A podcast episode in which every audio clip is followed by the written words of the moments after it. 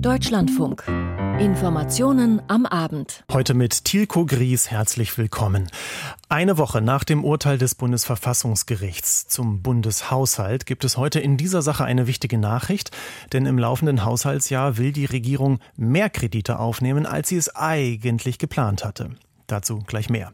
Außerdem ein Thema hier bei uns. Im Gazastreifen soll es eine Feuerpause geben und in den Niederlanden gewinnt der politisch auf der extremen Rechten stehende Gerd Wilders die Parlamentswahl und das könnte Folgen für ganz Europa haben. In einer halben Stunde hören Sie hier bei uns im Deutschlandfunk die Sendung Hintergrund. Heute zum Thema deutsche Exporte von Plastikmüll und auch zu möglichen Lösungen dieses Problems. Das war heute um 16 Uhr für Christian Lindner, den Bundesfinanzminister, wohl kein ganz einfacher Gang vor die Presse in Berlin. Der FDP-Politiker kündigte an, was ohnehin schon angenommen worden war, nämlich, dass er in wenigen Tagen einen neuen Bundeshaushalt vorlegen wolle. Das Wort Schuldenbremse nahm er zwar nicht in den Mund und trotzdem ging es vor allem um genau sie denn diese Schuldenbremse wird in diesem Jahr nicht eingehalten werden. Und das ist für jemanden, der diese Bremse stets verteidigt hat, wie Lindner, eben keine gute Nachricht. Johannes Kuhn bringt all das jetzt in verständliche Zusammenhänge und es geht los mit dem Bundesfinanzminister.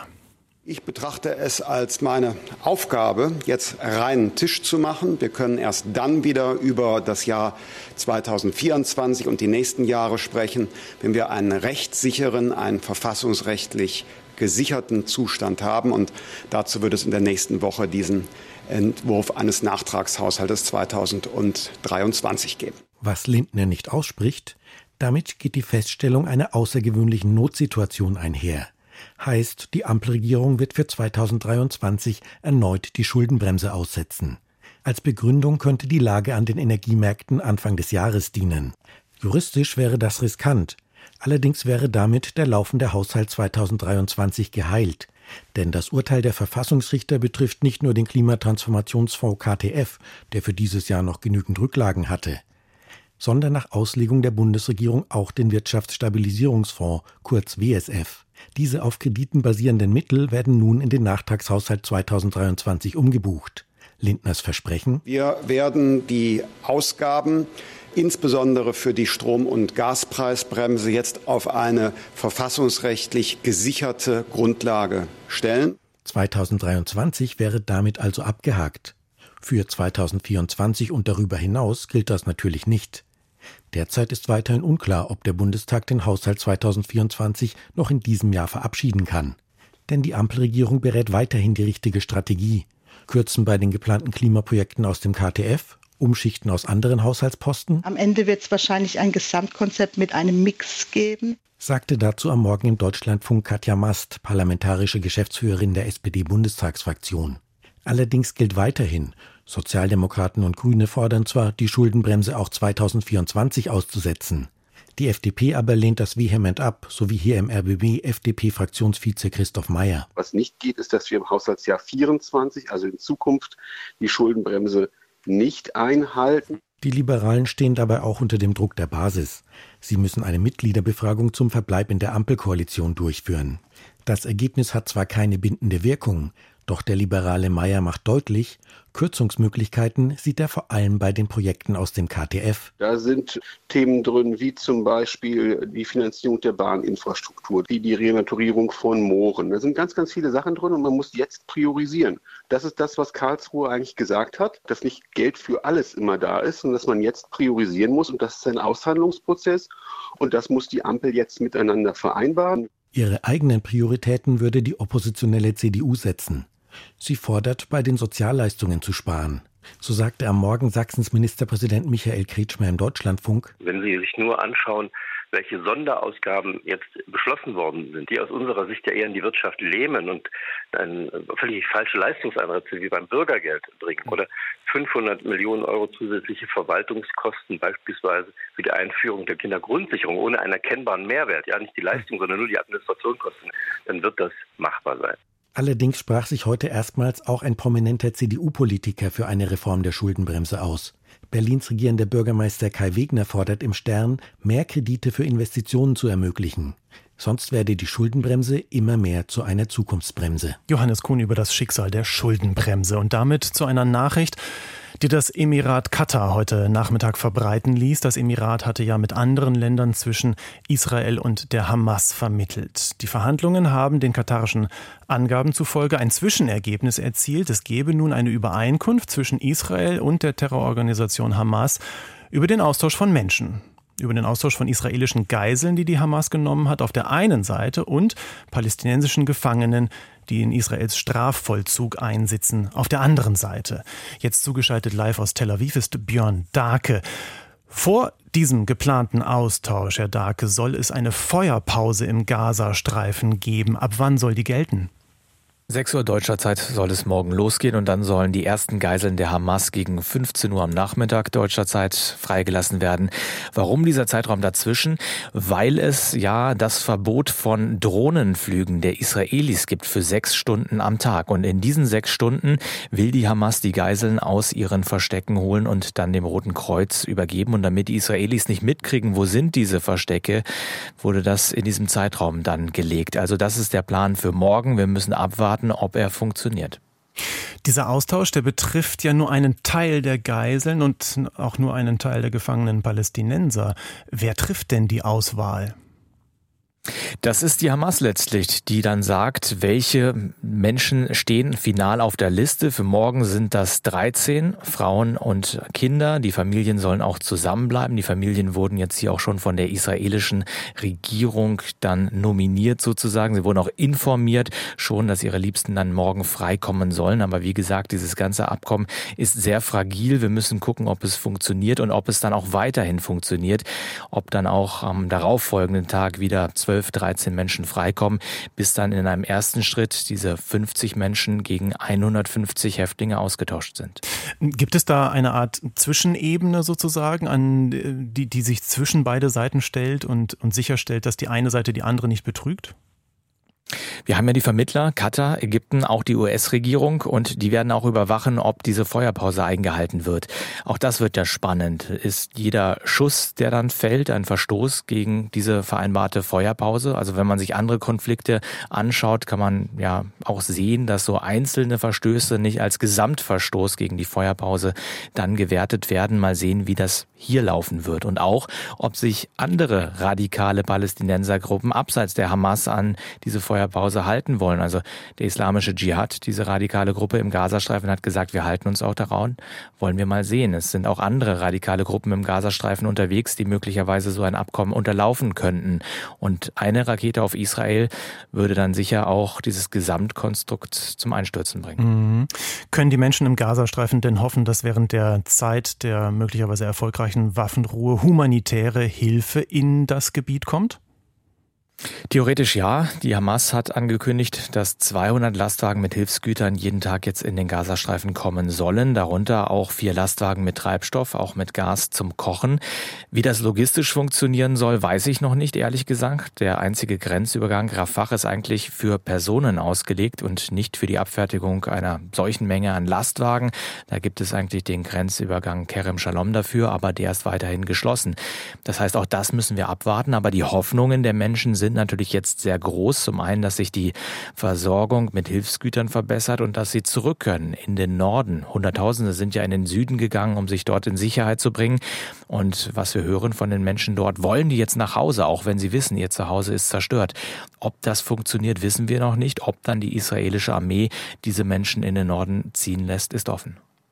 Ganz herzlichen Dank auch heute Abend Björn Darke aus Tel Aviv live hier im Deutschlandfunk. Nach dem Terrorangriff der Hamas am Anfang Oktober, am 7. Oktober, hatte das Bundesinnenministerium in Berlin in Deutschland zwei Organisationen verboten, in Deutschland tätig zu sein. Der Hamas und der Organisation Samidun, die sich durch Propaganda und Antisemitismus hervorgetan hatte. Dieses Verbot ist nun also entsprechend alt und heute rückten Ermittler zu Razzien aus. Wie üblich in solchen Fällen geschah das in den frühen Morgenstunden. Wo durchsucht wurde und welche Hintergründe diese Razzien hatten, schlüsselt Markus Pindor auf. Wie es aus dem Bundesinnenministerium hieß, haben etwa 500 Einsatzkräfte in 16 Objekten in Berlin, Niedersachsen, Nordrhein-Westfalen und Schleswig-Holstein Durchsuchungen durchgeführt. Hintergrund sei das gegen die Hamas und das palästinensische Netzwerk Samidun vor rund drei Wochen verhängte Betätigungsverbot, so Innenministerin Faeser. Mit den Verboten von Hamas und Samidun haben wir ein klares Signal in Deutschland gesetzt, dass wir keinerlei Verherrlichung oder Unterstützung des barbarischen Terrors der Hamas dulden. Unsere Verbote ermöglichen ein konsequentes Einschreiten bei Demonstrationen, eine konsequente Strafverfolgung und eine konsequente Löschung von Kanälen und Seiten im Netz, auf denen Terrorpropaganda verbreitet wird. Islamisten und Antisemiten könnten und dürften sich in Deutschland nirgendwo sicher fühlen, so Faeser weiter. Sichergestellt wurden diverse Mobiltelefone, Laptops, Datenträger und Schriftstücke. Die Razzien erfolgten erst drei Wochen nach dem Verbot der islamistischen Vereinigungen. Oft passiert beides am gleichen Tag. Doch nachdem Bundeskanzler Scholz das Verbot bereits Mitte Oktober angekündigt hatte, standen Innenministerium und Sicherheitsbehörden unter einigem Druck.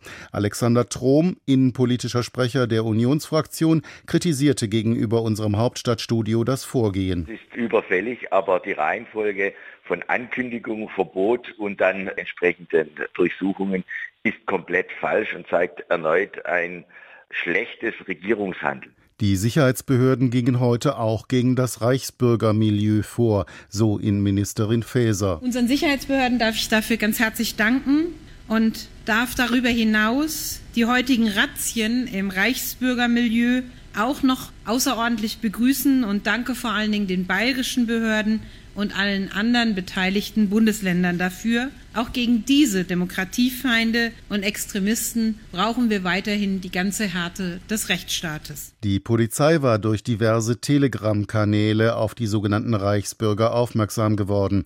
In einer Mitteilung der Generalstaatsanwaltschaft München hieß es, das übergeordnete Ziel sei es gewesen, die Bundesrepublik Deutschland sowie ihre staatlichen Einrichtungen zu destabilisieren und rechtmäßiges staatliches Handeln zu verhindern.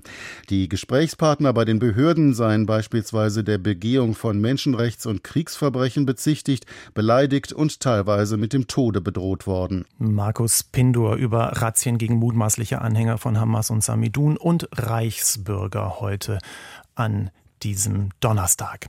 In den Niederlanden ist gewählt worden und Gerd Wilders Partei für die Freiheit hat die Anzahl ihrer Sitze im Parlament etwa verdoppelt.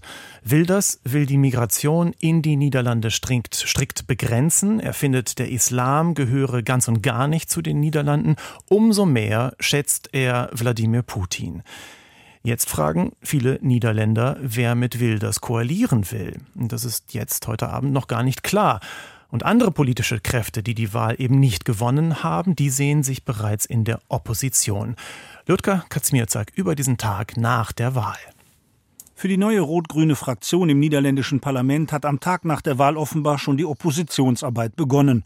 Deren Spitzenkandidat Franz Timmermans betonte, dass der Ball jetzt bei Gerd Wilders liege.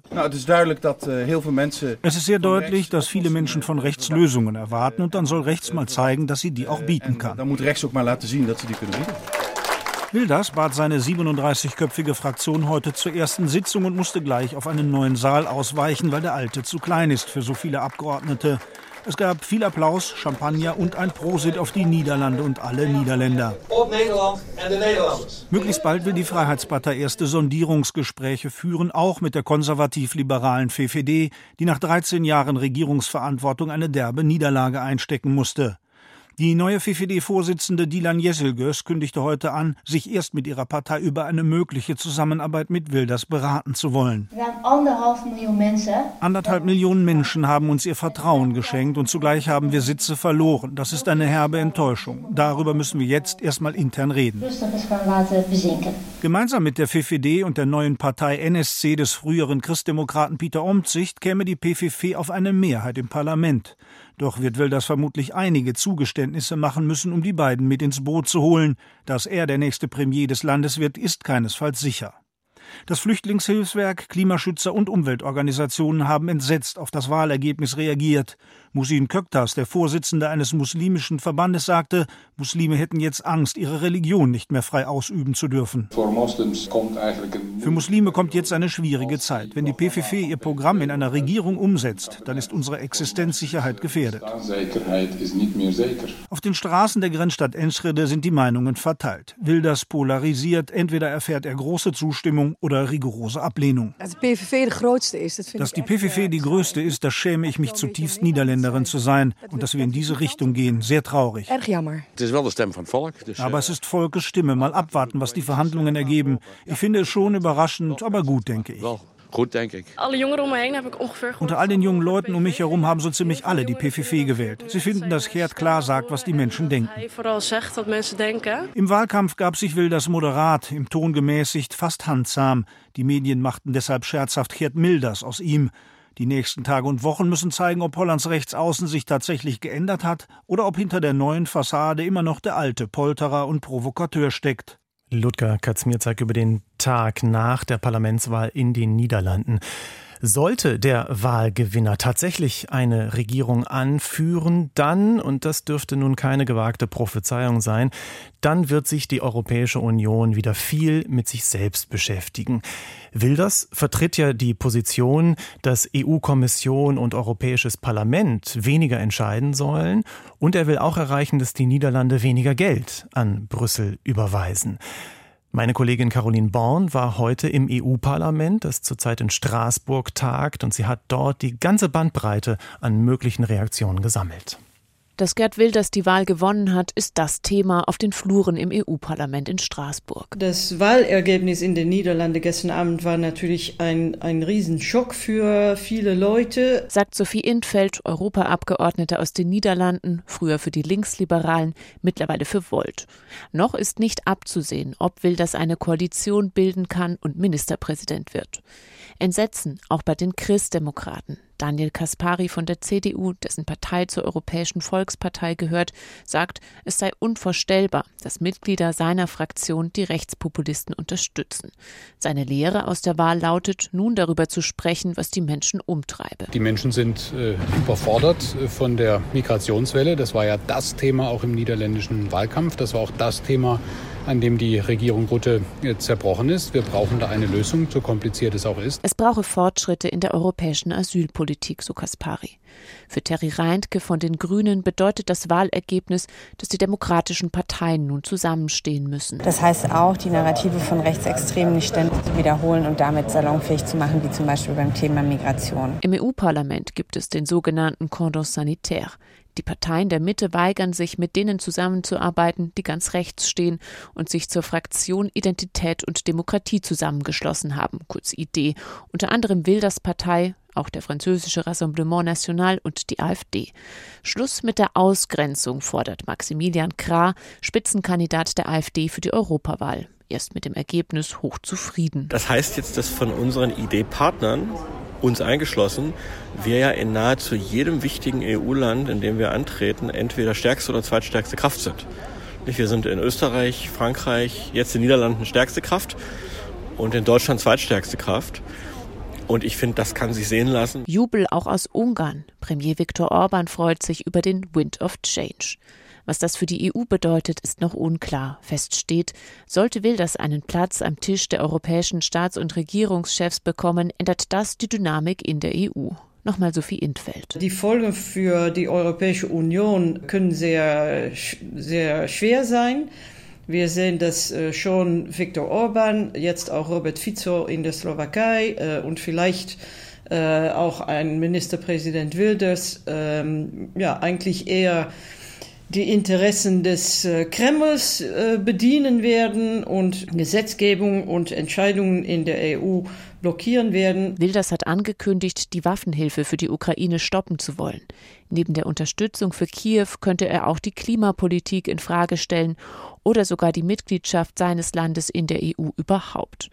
Martin Schirdewan von den Linken hofft, dass keine weitere europafeindliche Stimme an die Macht kommt. Wilders hat ja in seinem Programm auch den Austritt aus der EU stehen. Äh, von daher, das ist natürlich ein absoluter Rückschlag auch für eine wirklich fortschrittliche europäische Politik. In Straßburg wie in Brüssel schaut man mit Sorge auf die Europawahlen im kommenden Juni. Caroline Born war das über europäische Reaktionen auf die Wahlen in den Niederlanden. Wenn Sie sich für dieses Thema noch ein bisschen tiefgehender interessieren, dann möchte ich Ihnen empfehlen unseren Podcast Der Tag. Der steht seit 17 Uhr online in unserer DLF Audiothek App. In den vergangenen Jahren ist in Deutschland, sei, muss ich sagen, zu viel in den Krankenhäusern in Deutschland, zu viel auf die Ökonomisierung als auch als auf sinnvolle Behandlung geschaut worden. Ich habe den Konjunktiv eingeführt, weil das so sagt der Bundesgesundheitsminister Karl Lauterbach. Die Behandlungspauschalen will er verändern. Das war jahrelang, jahrzehntelang der Goldstandard und er will die Vergütungen der Krankenhäuser verändern. Und gleichzeitig will er auch erreichen, dass es weniger Krankenhäuser in Deutschland gibt und manche Krankenhäuser sich stärker spezialisieren als andere. Das kann Lauterbach sich wünschen, machen kann er es nur gemeinsam mit den Bundesländern, denn die legen nun einmal fest, welche Krankenhäuser an welchem Ort operieren. Also verhandeln beide Seiten, so geschehen einmal mehr heute. Über diesen Zwischenschritt der Verhandlungen berichtet Volker Findhammer. Die Ausgangslage für Karl Lauterbach war nicht die beste, obwohl er mit dem Transparenzgesetz, das morgen im Bundesrat verabschiedet werden soll, den Ländern weitere 6 Milliarden für die Krankenhausfinanzierung zusagen möchte, um Insolvenzen und Klinikschließungen zu vermeiden. Doch die Länder bleiben skeptisch und hatten erst vor kurzem in einem gemeinsamen Brief an Lauterbach gefordert, Unklarheiten bei der Finanzierung und Einschränkungen bei der Krankenhausplanung aufzulösen. Die Länder wollen sich nicht vom Bund in die Krankenhausplanung reinreden lassen, weil sie ihrerseits den Unmut der Bürger fürchten, wenn die lange Wege auf sich nehmen müssten, weil durch die Reform komplizierte Eingriffe nicht mehr in jedem Krankenhaus stattfinden sollen, sondern nur noch in dafür auch spezialisierten Häusern. Gesundheitsminister Karl Lauterbach will dem mit den Vorhaltepauschalen als Basisfinanzierung für das jeweilige Grundleistungsspektrum entgegentreten und damit die Fallpauschalen weitgehend ablösen, über die derzeit noch alle Leistungen abgerechnet werden und die nicht immer zu einem medizinisch sinnvollen Handeln in den Kliniken führen. Meine Lucha, der grüne Gesundheitsminister von Baden-Württemberg, wurde vor dem Treffen gegenüber dem ZDF noch einmal deutlich. Auf alle Fälle werden wir das in dieser Form nicht billigen. Wir brauchen eine sichere Perspektive für systemnotwendige Krankenhäuser, damit die überhaupt so weit kommen, dass sie die Reform umsetzen können. Lauterbach hätte den Prozess gerne abgeschlossen, um endlich einen Referentenentwurf auf den Weg zu bringen. Aber dafür bekam er von den Ländern noch kein grünes Licht und muss seine Eckpunkte wohl noch einmal im Interesse der Länder überarbeiten. Die weitere Vorgehensweise ist jetzt die, auf der Grundlage dessen, was ich heute mündlich vorgetragen habe, werden wir einen neuen Arbeitsentwurf bis zum Ende der nächsten Woche fertigen. Und dieser Arbeitsentwurf wird dann in der zweiten Januarwoche noch einmal mit den Ländern und dem Bund gemeinsam besprochen, sodass wir danach unmittelbar den Referentenentwurf abfassen können. Für Lauterbach wird damit ein weiterer Anlauf notwendig, um die Länder für einen möglichen Kompromiss zu gewinnen. Für ihn geht die geplante Revolution bei der Krankenhausreform jedoch weiter, wie Lauterbach heute betonte. Die Länder sind dagegen weniger euphorisch, wollen aber auch weiter an der Reform mitarbeiten, weil sie in wichtigen Finanzierungsfragen auf den Bund angewiesen sind. Deswegen, glaube ich, war es heute ein großer Erfolg, dass wir nicht auseinandergegangen sind und gesagt haben, jetzt ist der Dissens manifestiert. So der grüne Gesundheitsminister von Baden-Württemberg, Manne Lucha. Aber die Gräben sind nach wie vor tief und mit einer schnellen Einigung bei der Krankenhausreform ist weiterhin nicht zu rechnen. Das war also nicht der letzte Bericht von Volker Findhammer über die anstehende Krankenhausreform. Finnland und Russland sind Nachbarländer, teilen eine Grenze von weit mehr als 1300 Kilometern. Und Finnland empfindet das Verhalten des Kremls in Moskau als aggressiv und hat seine jahrzehntelange Neutralität aufgegeben und ist der NATO beigetreten. Nun sorgen sich manche in Finnland seit einigen Wochen wegen einiger hundert Migranten aus arabischen Ländern, die von Russland aus nach Finnland gekommen sind. Unter anderem die rechte Partei Wahre Finnen, die in Helsinki mitregiert, vermutet, Moskau schicke die Menschen gezielt an die Grenze, um das skandinavische Land in Bedrängnis zu bringen. Finnland hat nun fast alle Grenzübergänge geschlossen, bis auf einen, und der liegt sehr weit nördlich. Jürgen Buch.